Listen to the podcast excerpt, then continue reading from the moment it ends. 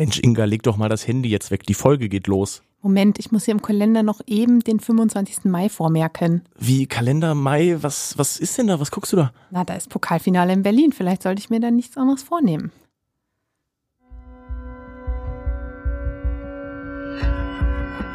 Immer härter. Der Podcast der Berliner Morgenpost. Ja, liebe Inga, vielleicht ist das auch wirklich mal besser, dass du mal ähm, deinen Kalender checkst. Denn bei dieser perfekten Woche von Hertha BSC, bei all dem, was die letzten Tage passiert ist, da warst du gar nicht dabei, Mensch. Nee, das stimmt. Ich bin auch tatsächlich ein bisschen ähm, ja, äh, ich, ich glaube, ich hatte währenddessen so ein bisschen FOMO.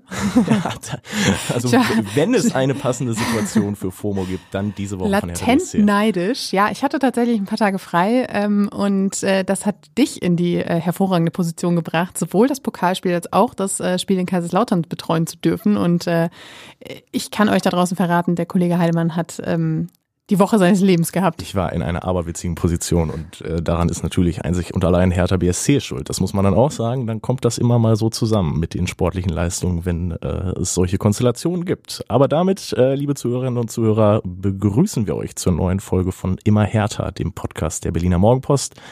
Mein Name ist Nelis Heidemann. Ich hatte diese Woche die Ehre, mit Hertha BSC zu verbringen und jetzt habe ich auch wieder die Ehre, den Podcast mit Inga Bödeling zu verbringen. Hallo Inga. So sieht's aus. Und vielleicht habt ihr schon gemerkt, wir machen das heute in leicht vertauschten Rollen, denn ich habe am Wochenende mit meinen Eltern die Glühweinstände der Hauptstadt ähm, unter die Lupe genommen. Naja, so wild was nicht. Aber wir haben ein bisschen. Weihnachtsmarkt-Hopping gemacht und äh, deshalb habe ich nicht so ganz viel von Hertha BSC mitbekommen. Das Pokalspiel habe ich natürlich gesehen bis zum bitteren Ende.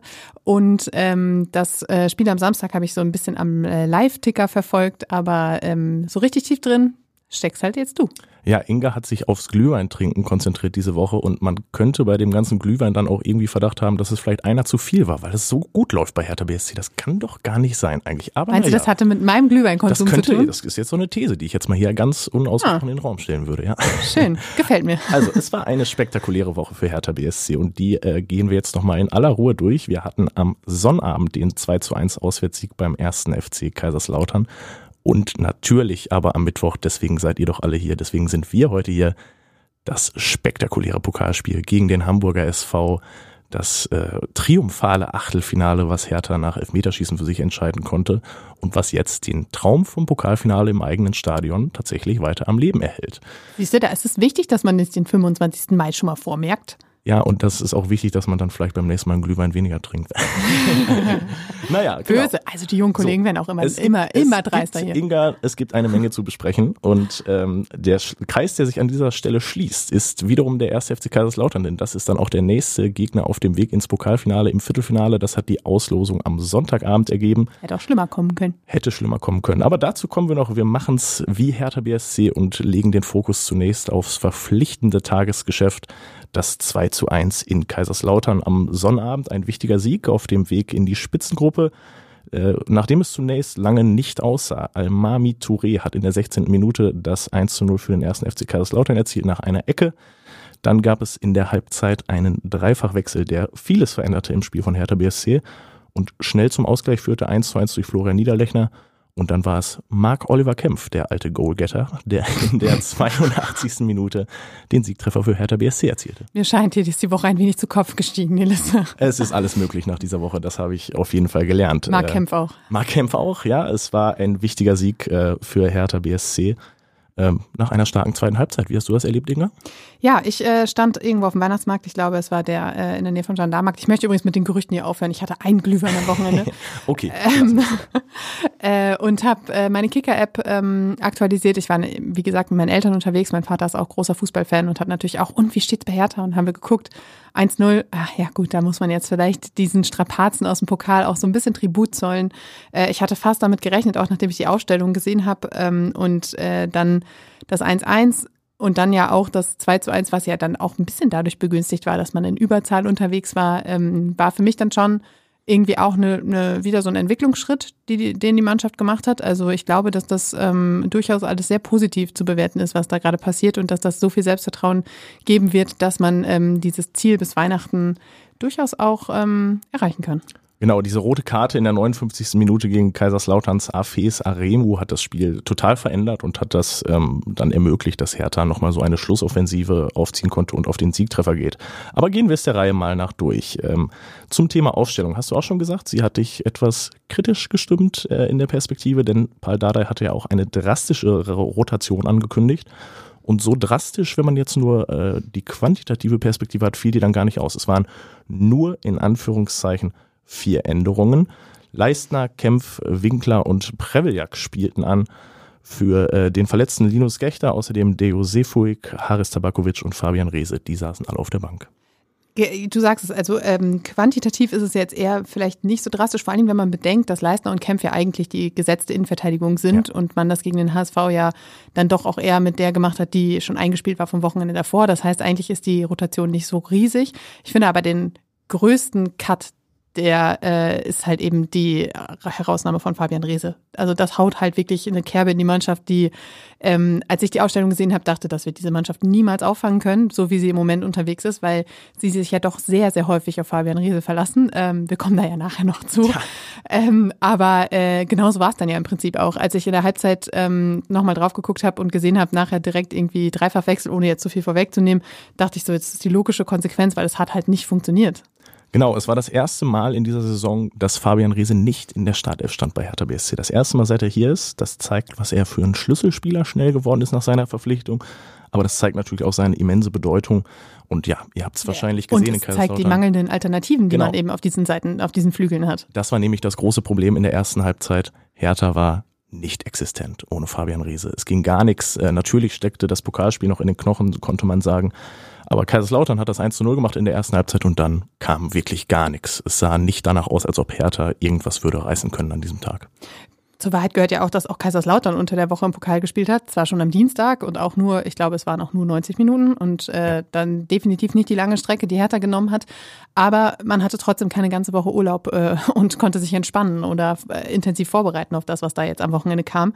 Von daher äh, war, wie ich finde, diese sehr, sehr schwache Leistung in der ersten Hälfte dann doch wirklich diesen personellen Umstellungen ge geschuldet, die diese Mannschaft halt eben nicht auffangen kann im Moment. Und das ist aber ja auch eine Erkenntnis, die durchaus gut ist. Genau, also die Rotation ist ähm, wichtig. Das war nach dieser Belastung am Mittwoch natürlich der richtige Schritt. Aber es ist eben gar nichts passiert so, ne? Und es gab überhaupt keinen Ideengeber, es gab überhaupt keinen Antreiber in der Offensive. Und äh, das ist etwas, was Hertha finde ich, schon zu denken geben sollte. Denn es wäre nicht auszudenken, was passiert, falls sich ein Fabian Reese mal verletzen sollte zum Beispiel. Haben wir schon so oft drüber gesprochen hier, dass wir gesagt haben, um Gottes Willen, was passiert nur, wenn der sich mal irgendwann verletzen sollte. Was wir natürlich nicht hoffen. Wir klopfen hier mal ganz schnell auf, auf Holz. Auf jeden Fall, auf jeden Fall. Aber ähm, dass es halt wirklich einfach diese Abhängigkeit ist ist Risiko und Chance irgendwie äh, zugleich. Also ich meine, wir wissen alle, wie das Spiel jetzt ist. Wir haben es jetzt gesehen, 45 Minuten lang, wie das Spiel ohne Fabian Reese aussieht und das dürfte dem einen oder anderen Bauchschmerzen bereiten. Das war ziemlich dünn und ich kann mich noch gut erinnern, am Wochenende, ich hatte einen äh, Kumpel von mir, der im Gästeblock stand, der im Stadion in Kaiserslautern war und ich hatte ihm zur Halbzeit geschrieben, was ist dein Eindruck äh, von Hertha heute? Und er sagte, ja, wie erwartet, bodenlos. Aber jetzt kommt Rese in der zweiten Halbzeit und dann ist noch alles drin. Und Bodenlos, das ist dieser out, Jugendslang, Leute, für, euch da draußen, die jetzt vielleicht auch gerade so ein bisschen dumm aus der Wäsche gucken wie ich. Zum Thema Jugendslang, Inga, könnten wir vielleicht auch später noch kommen, wie du dich sicherlich erinnerst Spannend. an das Pokalspiel. Ja. Äh, da gab es ja, ja, auch einen Genossen, der das ähm, gut Der diese. Sprache spricht. genau. Aber auf jeden Fall, in der Halbzeitpause wurden dann tatsächlich Fabian Rehse, Haris Tabakovic und Gustav Christensen eingewechselt und mit diesem Dreifachwechsel äh, veränderte sich Herthas Spiel aber mal komplett. Das hat man sofort gemerkt.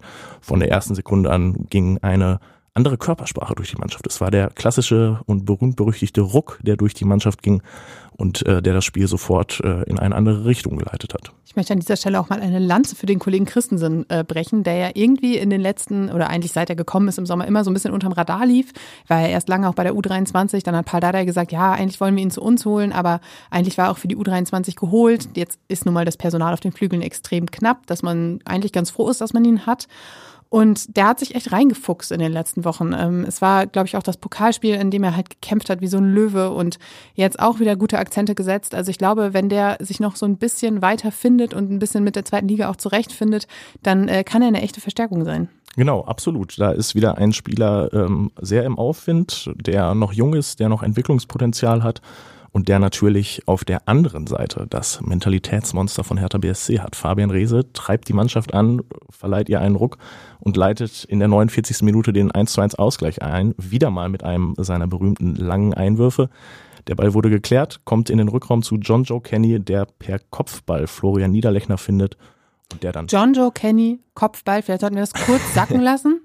ja, das ist spektakulärer. Weil der Kollege ist nicht so groß. Ja, ja ja, aber er hat Übersicht bewiesen und das, was dann folgte, war noch spektakulärer. Florian Niederlechner per Fallrückzieher zum 1 zu 1 und dieses Spiel, was wir da am Sonnabend gesehen haben, war eigentlich keines für Fallrückzieher. Es war ein typisches Zweitliga-Kampfspiel auf einem tiefen Rasen, über den sich die Berliner sehr beschwert und aufgeregt haben. Aber genau das ist ein Spiel für Florian Niederlechner. Ja, und dann also, zieht der da so ein Ding aus dem Schuh, unfassbar. Wir haben in den letzten Wochen schon häufig über ihn gesprochen und über seinen geplatzten Knoten und die Ketchupflasche und alles, was da so mit zugehört. Und äh, er hat sich wirklich gefunden. Deshalb möchte ich äh, meine kurze Redezeit hier eigentlich eher John Joe Kenny widmen, mhm. der sich in den letzten Wochen ebenfalls enorm gesteigert hat. Ich glaube, der erlebt gerade seine beste Phase bei Hertha BSC und macht Tore, Vorlagen, unglaublich wertvolle Arbeit für die Mannschaft, die man ihm gar nicht zugetraut hatte. Der wollte im Sommer weg, der hatte überhaupt keinen Bock mehr auf Berlin und auf mhm. Hertha.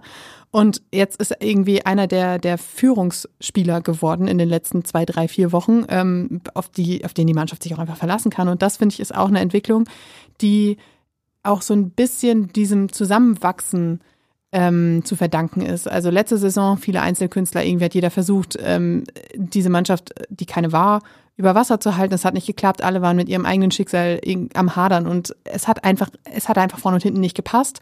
Und jetzt hat John Joe Kenny aber eine Mannschaft vorgefunden oder sich auch in eine Mannschaft integriert, die da jetzt gewachsen ist und er war Teil dieser Mannschaft und das zeigt halt auch, dass manch ähm, Potenzial, was da schlummert, jetzt so langsam gehoben wird. Ja, und absolut, das war eine tolle Aktion, die äh, Vorlage. Da muss man in so einer Situation erstmal die Übersicht behalten. Wenn der Ball, wenn so eine Standardsituation, das war der Einwurf ja, geklärt wird und dann schnell zu einem kommt an den Rand des Strafraums, das Ding dann kontrolliert so äh, auf den Mitspieler zu bringen mit dem Kopf, das war eine starke Leistung, ja. Und das, was Florian Niederlechner dann macht, das äh, war natürlich über jede Zweifel erhaben. Er sagt danach, eines meiner schönsten Tore und wenn dieser nüchterne Bayer das sagt, dann äh, kann man das auch wirklich glauben. Der erlebt halt auch gerade krasse Wochen. Erster Dreierpack, eins seiner schönsten Tore, also hat er sich erarbeitet. Wirklich. Und dann kam die rote Karte zehn Minuten später. Äh, Hertha hat danach noch doppelt gewechselt, sofort nach der roten Karte. Dadai und Clemens gingen runter, Buchalakis und äh, Bilal Hussein kamen in die Partie. Äh, und durchaus spannend an dieser Stelle, eigentlich hatte Paul Dardai angekündigt, dass äh, Martin Dardai und Pascal Clemens sich das Spiel teilen sollten. Also in der Halbzeit geht der eine runter, der andere kommt drauf. Aber beide begannen eben, beide sind junge Spieler und das zeigt auch, wie wichtig sie schon für Hertha geworden sind in diesem Stadium. Ne? Zum Thema äh, rote Karte habe ich übrigens auch noch gesehen, dass sich der Kollege Aremu ähm, entschuldigt hat. Bei äh, äh Instagram, glaube ich, hat er Pascal Clemens geschrieben und meinte, I'm so sorry for the tackling und ich hoffe, dir geht's gut und äh, du musst fällst jetzt nicht lange aus. Pascal Clemens hat super reagiert und gesagt, all the best uh, for you und ähm, das sollte man, finde ich, in diesen Zeiten auch nicht vergessen. Aber ähm, ich habe bei Twitter und Co. ziemlich viel gelesen, dass die Fans sehr verärgert waren über den Auftritt von Kaiserslautern. Ich, äh, deshalb würde ich gerne mal deine Einschätzung dazu hören, ähm, dass äh, da sehr viel die, die, die, wie sagt man immer so schön, die Rasenheizung getestet wurde, ähm, weil ähm, man dann doch, der ein oder andere drohte sich wund zu liegen. Es gab hier und da sicherlich ähm, solche Aktionen, dass ist mir nicht so negativ aufgefallen. Ich habe vor allem eine Szene vor Augen, ich glaube, Jean Zimmer war es. Ähm, das erleben wir im Fußballtagesgeschäft, glaube ich, überall und an jeder Stelle. Und äh, das sollte man nicht zu hoch bemessen. Es war ja eher so, dass es wirklich ein klassisches äh, Kampfspiel war und äh, da bieten sich dann vielleicht auch mal Gelegenheiten, aus diesen Fouls irgendwie mehr schinden zu wollen, als es dann tatsächlich war.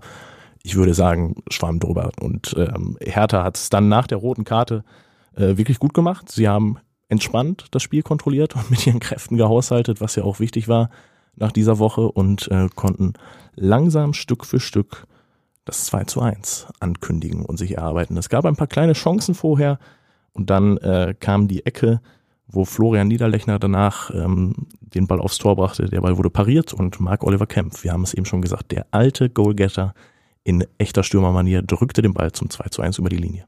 Unfassbar. Ich habe es gesehen, also den äh, habe es bei Kicker in der App im Live-Ticker gesehen und dachte so, what?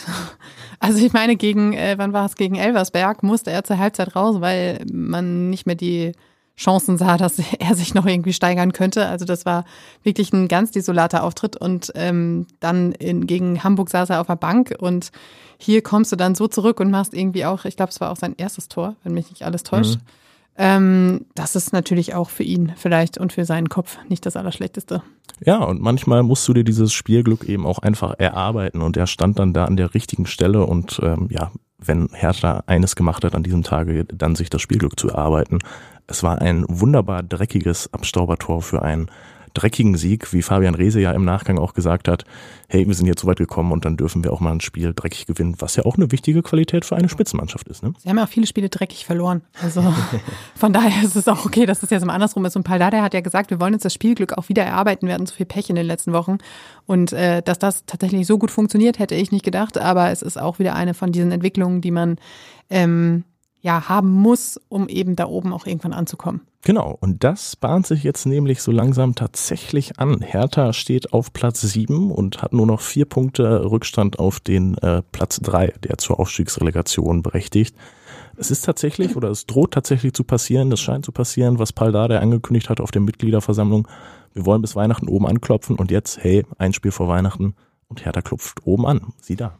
Ich finde ja einfach viel faszinierender, dass man seit acht Spielen ungeschlagen ist. Das ist eine Serie, die gab es zuletzt im März 2021 und das auch nur damals, weil ähm, Hertha in Zwangsquarantäne, Corona-Quarantäne musste und äh, danach dann relativ Spiele, äh, viele Spiele an einem Stück machen konnte, musste, durfte, sollte, wie auch immer. Aber deshalb ist die Phase von damals nicht so ganz mit der hier zu äh, vergleichen. Und wenn ich, ich glaube, eine ähnliche Serie suchen müsste, müsste ich sehr weit in den Archiven noch, also noch weiter als 2021 zurück.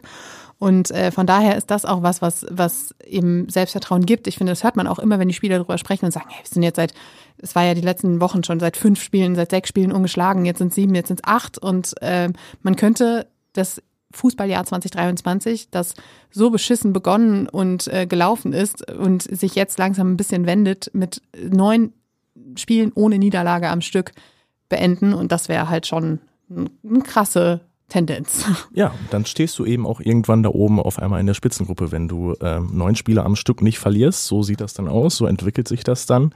Ähm, nichtsdestotrotz, die Tabellensituation äh, stimmt gerade viele Hertaner glücklich, aber man muss eben diese erschreckend schwache Leistung in der ersten Halbzeit ohne äh, Fabian Reese im Hinterkopf halten. Und das, liebe Inga, führt uns jetzt auf direktem Wege zum Pokalspiel am Mittwoch, zum HSV, zur Reese-Party. Ich entschuldige mich jetzt im Vorhinein schon mal dafür, wenn ich dich gleich in deiner völligen Euphorie davon galoppierend einfangen muss. Also ja, es ist, es ist der Wahnsinn, liebe Leute. Ich kriege jetzt schon wieder Gänsehaut, wenn ich hier dran denke.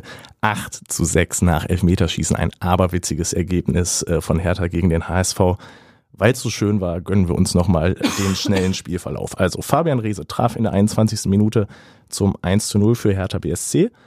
Hamburg kam dann besser ins Spiel, glich aus durch Feray in der 31. Minute mit einem schön platzierten Flachschuss.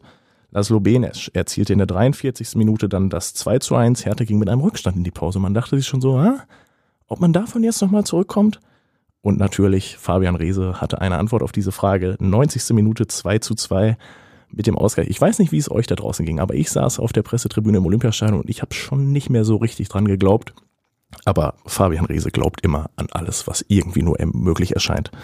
Ich saß zu Hause vom Tablet und habe es mir eben angeguckt und dachte dann auch so, nee, das war's. Aber schon nach dem 1 genau. zu 2 ja, habe ich mir ja. gedacht, okay, das, das wird ganz schwer. Und dann, als ich die zweite Halbzeit lief, dachte ich auch schon so, boah, nee, never ever. Also, weil Hertha einfach nicht für Last-Minute-Tore bekannt ist. Last-Minute-Gegentore, äh, Gegentore immer gerne. Die fallen im Olympiastadion und gegen Hertha ja wirklich sehr, sehr häufig. Aber eigene Tore, Last-Minute, das äh, kannte man noch nicht.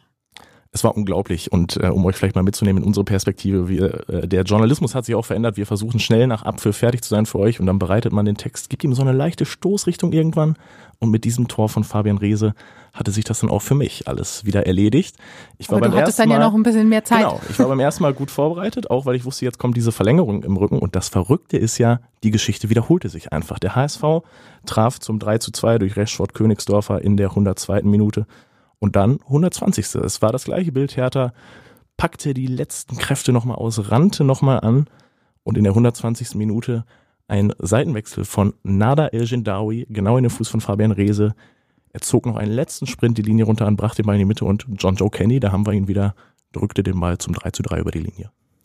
Nie Last-Minute-Tore, dann gleich zwei auf einmal und zwar in den wichtigsten Momenten, die es hätte geben können. Also das war so eine Konstellation, die ich niemals hätte vorausgesagt. Ich glaube, der Kollege Sebastian Stier hat in den letzten beiden Wochen immer versucht, den ähm, Spielverlauf vorzuempfinden. Ja. Ähm, er hatte dabei teils abstruse Ideen. Ich glaube, vielleicht hätte er es vorausgesagt. Aber das war wirklich ein Spielverlauf, den ich niemals für möglich gehalten hätte, weil diese beiden Last-Minute-Tore einfach überhaupt nicht härter-like sind. Umso schöner, dass das dann auch funktioniert offensichtlich. Ja, und ich weiß noch, beim zweiten Mal, beim 3 zu 3 von John Joe Kenny, da hat auch mich einfach überkommen. Ich weiß noch, man, man sitzt da, man tippt sich die Finger wirklich heiß und dann stand mir einfach nur der Mund offen beim 3 zu 3. Ich habe ich hab es nicht für möglich gehalten. Ich konnte das nicht glauben, dass es jetzt wieder passiert ist. Es war spektakulär. Der Kollege Heidemann hat mir am Tag danach geschrieben, eins der krassesten Spiele, die er im Fußballstadion live erlebt hat. Wirklich, ich habe überlegt, ich habe mir ist nichts anderes eingefallen. Aber das Zur Wahrheit gehört ja, aber übrigens auch, dass er Arminia Bielefeld-Fan ist. da wollen wir jetzt mal nicht äh, drauf zurückkommen wieder. Wir haben gerade so schön über erfolgreichen Fußball geredet und jetzt, äh, ja, wollen wir das mal beiseite schieben. Denn es gab ja dann das äh, Elfmeterschießen und äh, auch das ist für Hertha dann tatsächlich positiv ausgegangen. Diesmal ohne einen Rückstand zu überkommen, denn Hertha hat immer vorgelegt und Hertha hat getroffen, wie verrückt, wie am Fließband. Alle Hertha-Schützen haben äh, mal sicher, mal mit etwas Glück verwandelt. Smile Preveljak, Pascal Clemens, Nada El und John Joe Kenny, die ersten vier. Dann hat Tjag Ernst den Elfmeter von Rashford Königsdorfer pariert und natürlich Fabian Reese macht das entscheidende Tor und schießt Hertha ins Viertelfinale. Ey, können wir mal kurz darüber reden, dass Pascal Clemens da mit seinen 18 Jahren hingegangen ist, um diesen Elfmeter zu schießen. Und der konnte ja schon gar nicht mehr. Der saß ja schon draußen, weil er Krämpfe hatte ohne Ende. Und geht dahin, zimmert das Ding rein. Das gleiche Nada El Jindawi, reden wir gleich sicherlich auch noch intensiver drüber. Aber da wirklich den Mumm zu haben, zu sagen, so, hier 55.000, wie viele waren da? Keine Ahnung, sagst du es mir? 58.900 irgendwas, glaube ja, ich. Knapp 60.000 ja, Leute im Stadion. Er steht das erste Mal da unten auf dem Rasen in dieser Riesenschüssel und sagt sich, ja gut, ich mach das jetzt halt einfach. Also ich meine, von einem Rese erwarte ich das, von einem Previak erwarte ich das, einfach weil sie auch, also zumindest Previak auch ein sehr erfahrener Spieler ist. Rese, ich glaube, dem gelingt im Moment alles.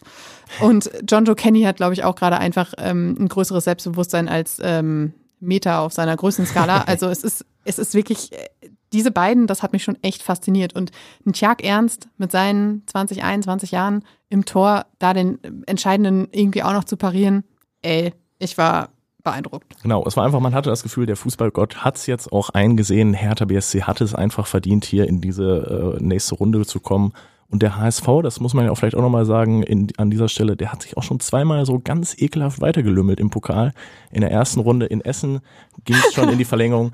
Und jetzt lacht Inga schon, weil jetzt kommen wir doch wieder zu Arminia Bielefeld. Mein Herz ist noch ein bisschen gebrochen. Es war ein ganz äh, schlimmes Elfmeterschießen, was der HSV dort gewonnen hat.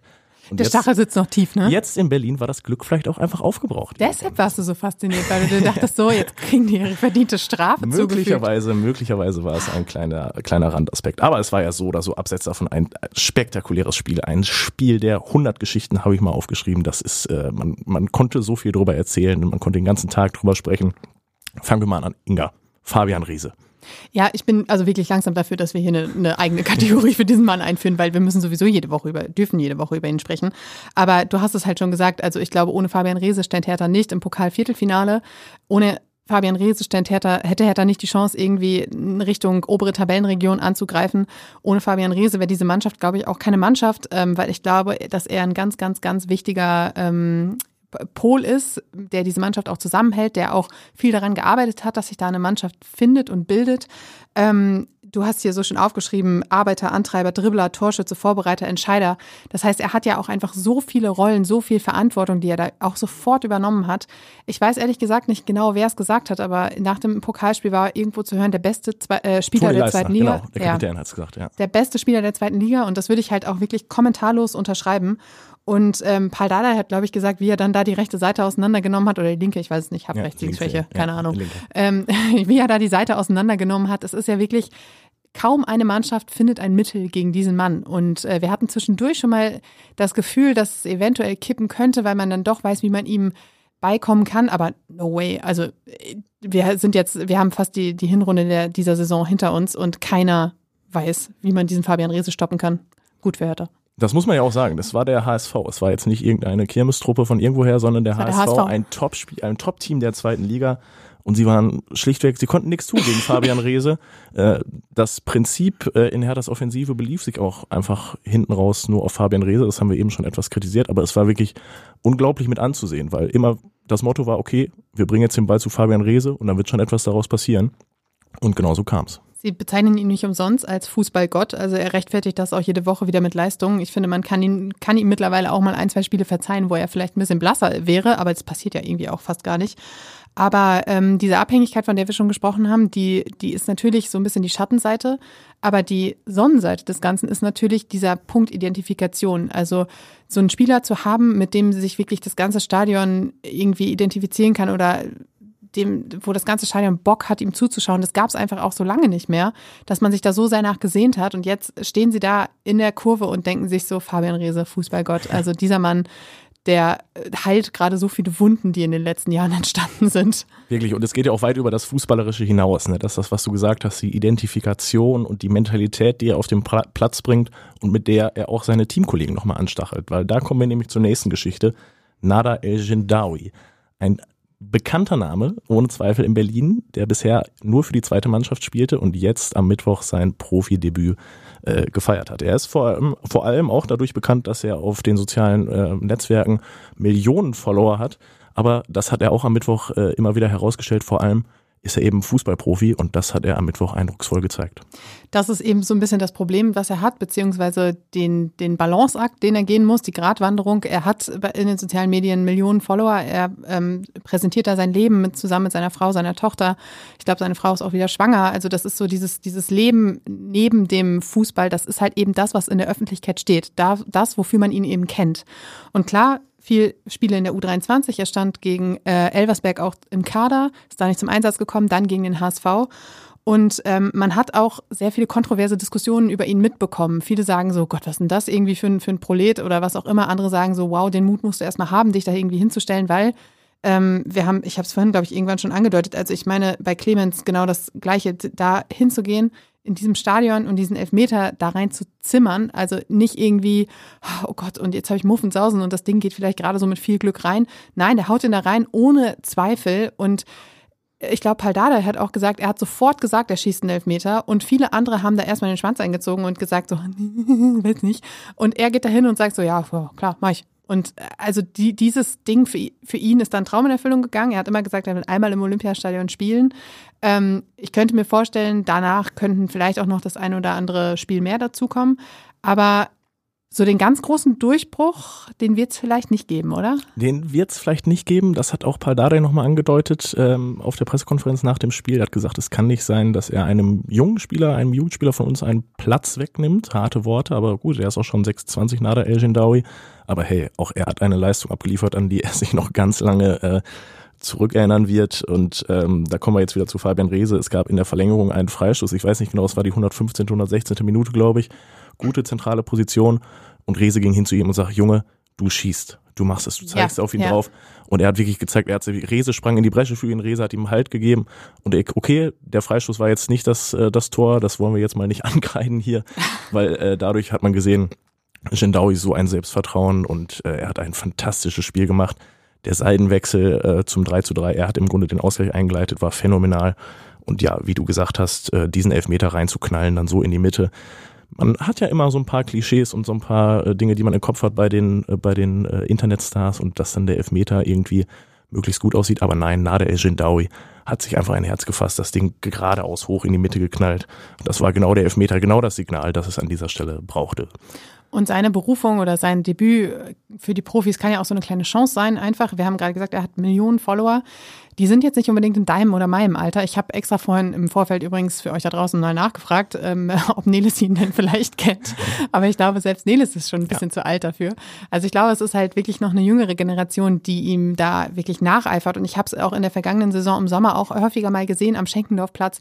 Die lungern dann da wirklich mit 20 Leuten rum und äh, nada, nada. Also der Typ ist ein Riesenstar.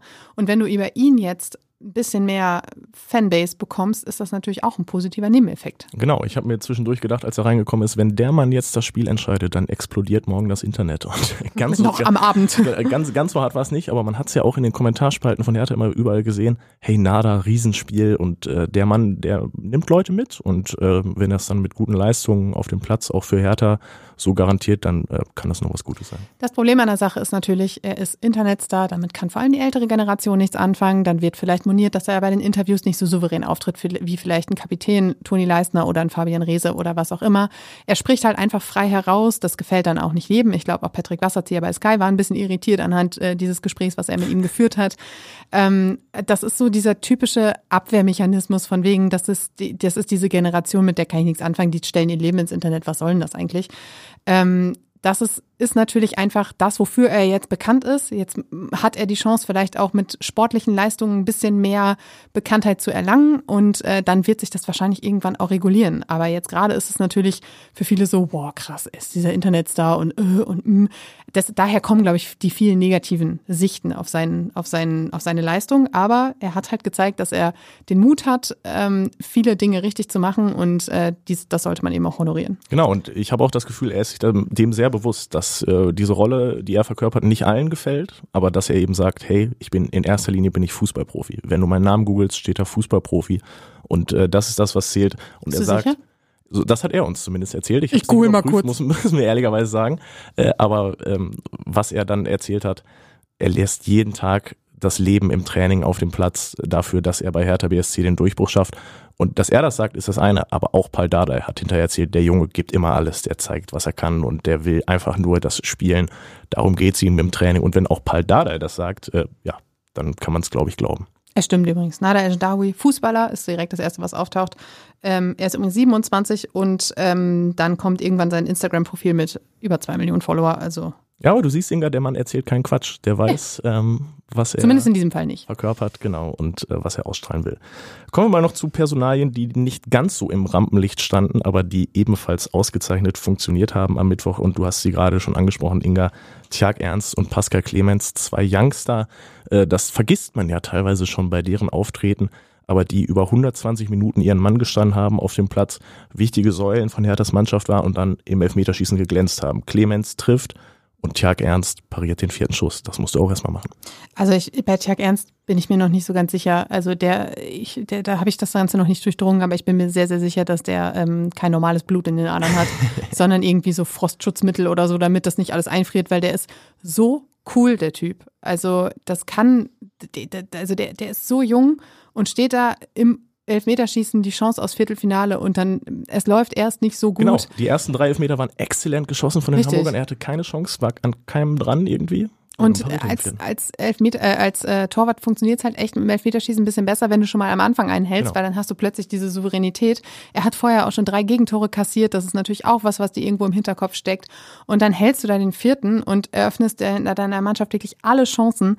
Ich finde diesen Typen echt, also der, der ist wirklich ein Phänomen. Ich finde das wirklich krass. Dass, ähm, und wenn man so perspektivisch schaut, und das ist ja nun mal eine Frage, die, die sich viele auch stellen, oder äh, es war immer so ein bisschen, Paul Dada hat gesagt, er wird jetzt bis zu, zum Winter oder bis Weihnachten unser, unsere Nummer eins sein und dann schauen wir weiter. Aber ich glaube, das ist so ein dickes Brett, was Marius Gersbeck bohren müsste, um diesen Mann zwischen den Pfosten zu verdrängen, dass ich wirklich, also vielleicht straft mich diese Aussage jetzt Lügen nächstes Jahr, aber ich kann mir beim besten Willen nicht vorstellen, dass sich daran irgendwas ändern wird. Ja, das, äh, da gehe ich mit Inga und das hat nichts mit der Personalie Marius Gersbeck nee. zu tun, sondern allein mit der Leistung von Tjag Ernst, die er ab, abliefert und das ist, das ist wirklich stark. Aber auch Pascal Clemens, ne? Er steht im Zentrum des Spiels von Hertha, reißt sich 120 Minuten den Arsch auf und ja, er hatte dann ein bisschen Glück bei seinem Elfmeter, aber vielleicht ist, brauchst du das auch einfach an dieser Stelle und vielleicht ist das dann, sind das diese letzten Prozente, dieser letzte Willen, äh, der dann einfach hilft, dass das Ding auch reingeht.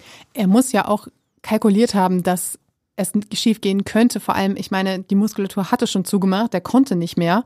Und dann da anzutreten und zu sagen, ich schieße jetzt noch einen Elfmeter, ich glaube, den mussten sie wahrscheinlich danach auch in die Kabine tragen, weil es nicht mehr ging. Also das ist ja auch was, was dir, was ein unglaubliches Selbstbewusstsein oder Selbstvertrauen in deine eigenen Stärken zeigt. Und ich könnte mir vorstellen, dass das auch einfach so ein netter Nebeneffekt des Berliner Wegs ist, dass diese Talente sehr früh Vertrauen bekommen und dass sie das dann eben auch in solchen Situationen zurückzahlen können, weil sie eben früh gesagt bekommen, wir vertrauen dir, du hast das Können, du hast die Qualität, uns irgendwie weiter zu helfen und das ist, kommt dir dann in solchen Situationen zugute. Genau. Und zwei Menschen, die ihr das Vertrauen in sie auch zurückgezahlt haben, waren noch zwei Spieler, die auch nicht so im Fokus standen, aber wie ich fand, die wirklich einen guten Eindruck gemacht haben und die Schlussoffensive belebt haben. Das waren die Joker Bilal Hussein und Smile Preveljak. Beide hatten es zuletzt schwer und äh, ihr kennt das sicherlich selber, wenn man lange das Gefühl hat im Leben, dass äh, man keine Chance bekommt, äh, dann ist es auch schwer, wirklich an die eigenen Kräfte zu glauben. Aber beide äh, kamen rein und haben ähm, blitzsauberen Anteil gehabt, Preveljak einen Elfmeter verwandelt äh, das war eine richtig gute Leistung. Ich glaube, für Preveljak habe ich ja auch schon mal irgendwann eine Lanze gebrochen. Ich finde, das ist auch ein sehr, ähm, sehr guter Typ, sagen wir mal so. Also der ähm, ist, der, der ist auch sehr klar in seinen, in seinen Aktionen und in seinen ähm, Sätzen, die er nach dem Spiel sagt und sowas. Also der ist auch eine unglaubliche Verstärkung für diese Mannschaft. Und bei Bila Hussein ist es so, dass Paldada vor ein paar Wochen mal gesagt hat, dass ähm, er einfach noch nicht angekommen ist, dass er noch große Anpassungsschwierigkeiten an diese Liga hat. Und ähm, damals hörte man so auch so ein bisschen den Wunsch raus, dass sich das irgendwann ändern wird, weil der hat so viel Potenzial. Wenn er das dann voll abrufen kann, ist er für diese Mannschaft halt wirklich richtig wert, wertvoll. Vor allem auf Positionen, wo die Mannschaft dann doch etwas schwächer besetzt ist. Und äh, deshalb kann so ein Spiel natürlich auch dazu beitragen, dass bei ihm so ein bisschen die Zündung äh, geht, weil er dann merkt, so, boah, krass, hier, ne, es, es klappt, ich bin irgendwie Teil dieser Mannschaft. Und äh, das wäre schon, schon nicht schlecht, weil ich glaube, dass der eine Verstärkung ist, die Hertha gut tun würde. Genau, und er kam ja auch ähm, am Sonnabend dann gegen Kaiserslautern wieder in der 60. Minute rein, hat äh, ein ordentliches Spiel gemacht.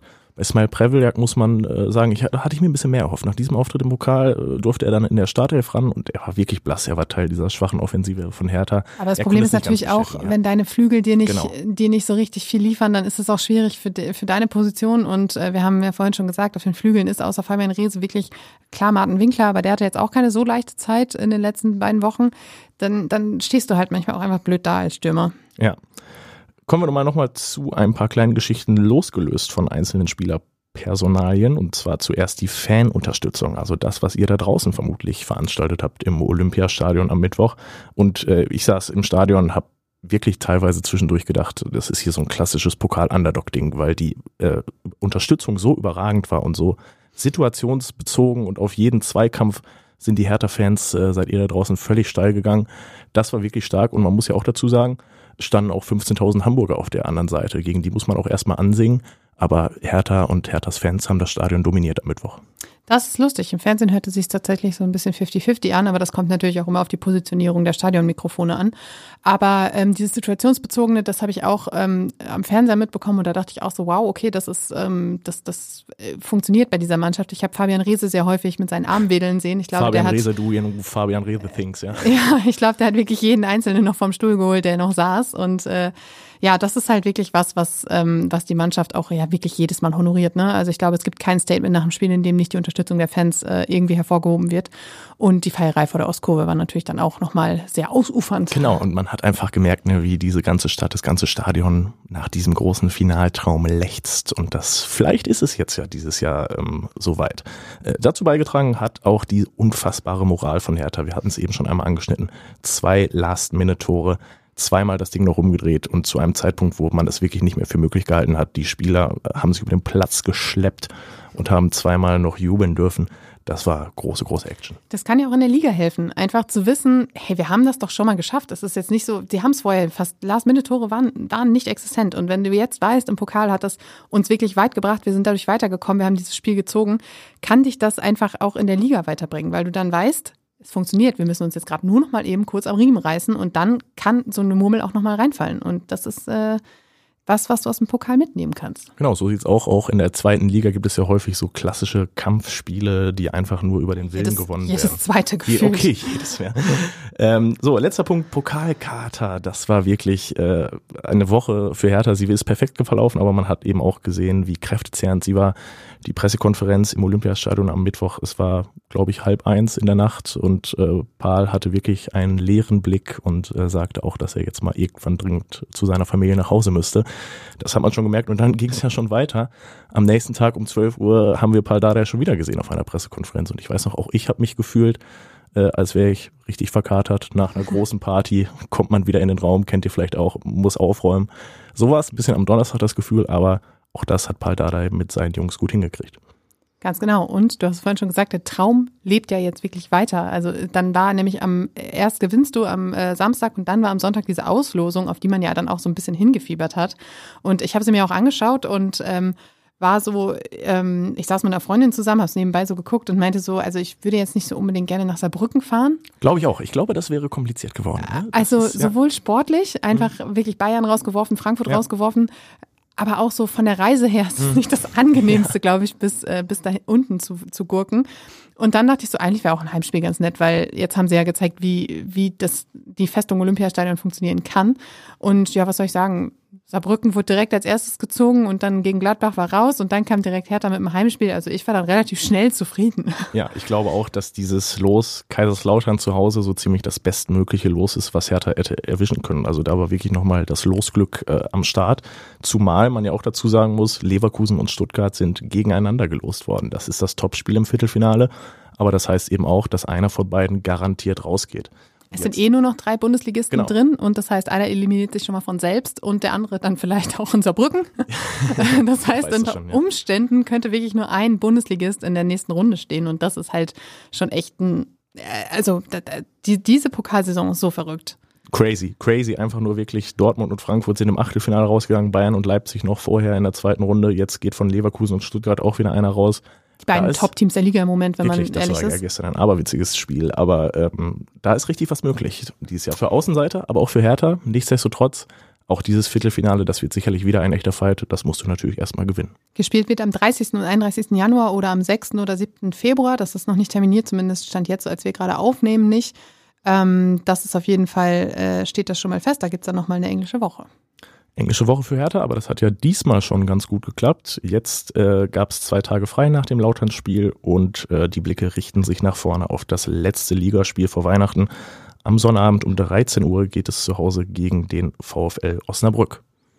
Ja, du hast vorhin schon angesprochen, das Ziel war schon äh, lange, äh, stand schon fest. Äh, man möchte auf jeden Fall oben anklopfen und dafür wäre ein Sieg einfach immens wichtig, zumal du dann im Dezember in allen drei Spielen neun Punkte geholt hättest, also die Maximalausbeute, die du im Dezember hättest holen können. Und man wäre dann seit neun Spieltagen äh, oder seit neun Spielen ungeschlagen. Und das ist schon eine Serie, da oh, kann man sich sehen. Genau. Osnabrück, gefährlicher Gegner, kleiner, ekliger Zweitliga-Underdog, jetzt gerade mit neuem Trainer und die am Wochenende ja das Top-Team aus St. Pauli geärgert haben und da einen Punkt geholt haben.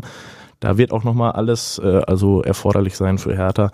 Aber dieser Heimsieg, den haben sie natürlich fest im Blick, der ist fest, fest eingeplant. Es geht schließlich gegen den Tabellenletzten. Äh, Osnabrück hat nur acht Punkte bislang, erst einen Sieg gefeiert und äh, jetzt habe ich hier so einen so Mist hingeschmiert, dass ich es nicht mal mehr selbst lesen kann. So ist das. Auch der Podcast ist manchmal wie ein harter ja, Kampf in der zweiten Liga. Ja. Die Bilanz von Hertha gegen Osnabrück ähm, sieht gar nicht mal so schlecht aus. Neun Siege, drei Unentschieden, sechs Niederlagen in 18 Spielen. Und auch die letzte Erinnerung, äh, vielleicht könnt ihr euch da draußen noch erinnern, es war ein Zweitligaspiel damals 2011, ein 4 zu 0 Heimsieg in der zweiten Liga und die Torschützen Doppelpack Pierre-Michel Lasogga und Adrian Ramos. Was für Namen. Ja, Adrian Ramos. Herrlich. Ja, oh Gott, jetzt geht meine Wasserflasche hier schon von alleine auf. ähm, ja, nee, das, du darfst mir jetzt erstmal erzählen, wie es ausgeht ich kann mir nicht vorstellen, dass Hertha diese Euphorie nicht noch weitertragen kann in das letzte Spiel und äh, bin mir relativ sicher, dass mit der Unterstützung des Publikums, auch das wird ja wieder interessant, mal gucken, ob das vielleicht nochmal mehr Leute ins Stadion treibt äh, nach dieser euphorischen mehr Woche. Mehr als 30.000 meinst du? Genau, mir Sicherheit. Das ist ja so ein Tag wieder, der eigentlich dafür gemacht ist, für so einen mauen Zweitliga-Kick. Äh, graues Wetter, kalt und äh, dann kommen da 25.000 Menschen und nichts ist los. Aber ich glaube, äh, Hertha wird wieder guten Support erhalten, guten Rückhalt bekommen. Vielleicht auch von euch da draußen. Wenn ihr es noch nicht habt, holt euch ein Ticket und schaut euch dieses letzte Zweitligaspiel an, äh, denn ich denke, es wird sich wieder lohnen. Jetzt hast du dich ganz galant rausgeredet, wie dieses Spiel ausgeht. Deshalb darfst du jetzt noch ein 3 Ergebnis zu 0 für Hertha BSC. Doppelpack Fabian Reese und Haris Tabakovic beendet seine Torflaute. Okay, ich glaube an John Doe Kenny. Aber gut, wir reden da dann nochmal drüber. Doppelpack Fabian Reese ist auch so ziemlich das Einfachste, was man jetzt sagen könnte. Ne? Das stimmt, das stimmt. Ein Tor von Florian Niederlechner vorher zu sagen, wäre auch noch ja, ein stimmt. Das könnte auch passieren. Ketchup-Flaschen-Effekt. Richtig. Ja, ähm, wir hören uns auf jeden Fall am 17. Dezember wieder. Dann gibt's nämlich die letzte Ausgabe im Jahr 2023 und dann gehen wir in äh, zwei Wochen Päuschen und hören uns dann im neuen Jahr wieder. Und ähm, tja, ich weiß nicht, wie es euch da draußen geht. Mir hat diese Folge riesengroßen Spaß gemacht, weil ich mal nicht diejenige war, die da durchgeführt hat, sondern Nedes hat das gemacht und ich finde, das hat sehr viel Spaß gemacht. Ich hoffe, du hast dich wohl gefühlt. Danke, danke, Inga. Das habe ich mit äh, dem letzten bisschen Restenergie nach dieser Wahnsinnswoche mit Hertha BSC und äh, ja, jetzt werde ich mich gleich zu Hause schön aufs Sofa legen. So gehört sich das. Ausruhen, Regeneration ist wichtig. Wichtig, haben wir von Paldare gelernt. Ja. Genau. Ja, wir bedanken euch da, äh, bei euch da draußen fürs Zuhören, wünschen euch eine schöne Woche, die sich mit dieser perfekten, die sich an diese perfekte Woche anschließt. Da wird sich das als Hertha, das Leben als Hertha-Fan ist sicherlich leicht ganz äh, gerade. ähm, tja, und ich würde sagen, dann hören wir uns am 17. Dezember noch einmal und bis dahin, macht's gut. Tschüss.